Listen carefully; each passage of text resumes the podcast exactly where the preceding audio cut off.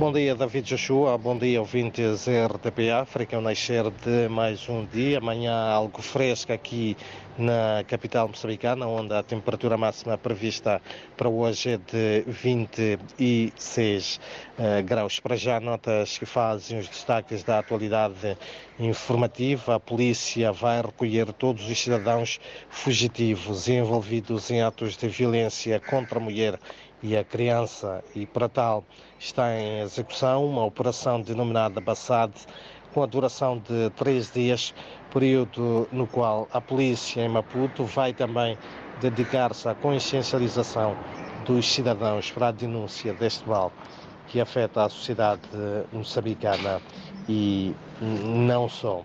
Enquanto isso, também o Secretariado Técnico de Administração Eleitoral uh, está ao nível do distrito de Marromeu, na província de Sofala, no centro de Moçambique, garante que estão criadas todas as condições para que já no domingo os 24 mil eleitores possam ir às urnas votar para a escolha do presidente da autarquia. Entretanto, Daniel Cosaminho revela que se aguarda pela, aguarda ainda pela um, alocação pelo SAI provincial de Sofala o material de votação. É, é também preciso uh, recordar que Marromeu é o único dos quatro municípios que terão as sextas eleições autárquicas repetidas de forma geral. As autarquias de Melange e Grue na Zambésia, assim como de Nacala Porto e Nampula, o processo vai decorrer em apenas algumas mesas. Ainda sobre estas, estas eleições uh, autárquicas, a Comissão Nacional de Eleições se vai pronunciar hoje sobre o ponto de situação da repetição parcial das eleições em Nacala Porto, Milange, Grue e em todas as mesas de Marromeu.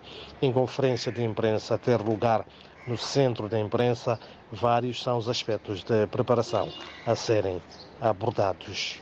Em outras notas ainda, o Ministro da Agricultura e Desenvolvimento Rural de Moçambique, Celso Correa, orienta esta, nesta quarta-feira a sessão da abertura oficial da Conferência de Agronegócio, Nutrição e Indústria Alimentar organizada pela Confederação das Associações Económicas de Moçambique, CTA, e também pela Rede de Empresas para a Expansão da Nutrição em Moçambique, uma iniciativa da Global Alliance for Improved Nutrition, GAIN, isto uh, também um, num dia em que uh, o Parlamento moçambicano debate o Orçamento Geral do Estado para 2024. São então estas, um, David, Joshua e ouvintes, algumas das notas de informação que marca um, a atualidade informativa neste uh, dia aqui em Moçambique, onde recordo a temperatura máxima prevista para hoje